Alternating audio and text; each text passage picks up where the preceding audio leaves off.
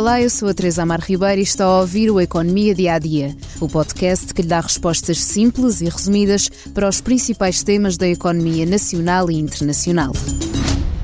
O otimismo pairou durante a conferência de imprensa de Fernando Medina, o Ministro das Finanças, ao apresentar o cenário macroeconómico português do Programa de Estabilidade que remete para os anos de 2023 a 2027 Vamos ponto a ponto para percebermos como é que os olhos do governo veem o futuro da economia portuguesa.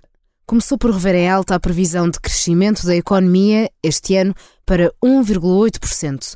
Em outubro, no Orçamento do Estado para 2023, tinha apontado para os 1,3%. A primeira marca do Programa de Estabilidade de, que vos apresento é a revisão em alta dos indicadores relativamente ao crescimento económico a economia vai crescer mais em 2023 do que aquilo que tínhamos antecipado. No próximo ponto, o Produto Interno Bruto, onde Fernando Medina aponta para um crescimento de 1,8%, mais uma melhoria face a outubro, e alinha-se assim com a aposta do Banco de Portugal.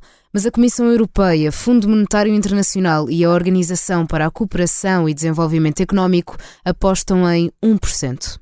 Já quanto à inflação, o Executivo espera que continue a descer e alcance os 5,1% ainda este ano. Acredita que os preços da energia e dos bens industriais vão contribuir para uma menor inflação, mas alerta que os preços dos bens alimentares devem resistir. O desemprego deverá subir para os 6,7% este ano, mas há também um aumento da população empregada. Novo ponto, o déficit orçamental. O Governo faz uma previsão abaixo da que está no Orçamento do Estado.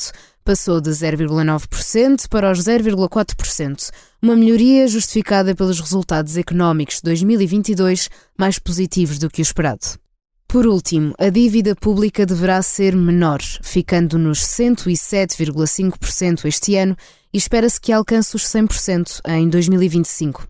Fernando Medina apresentou ainda os três pilares para a trajetória de crescimento sustentável: proteger o rendimento das famílias, acelerar o investimento modernizador e prosseguir a redução da dívida pública.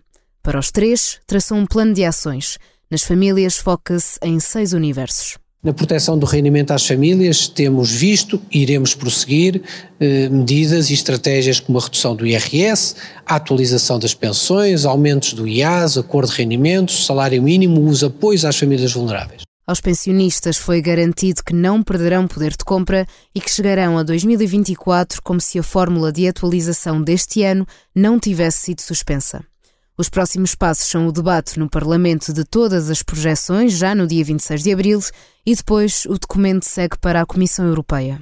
Projeto no Economia Dia a Dia, mas antes de fecharmos, convido a ouvir o sexto episódio do podcast Entre Deus e o Diabo, sobre a altura em que André Ventura foi candidato a Lourdes, os ciganos como golpe de marketing, a ruptura de Ventura com o PSD e o início do Chega.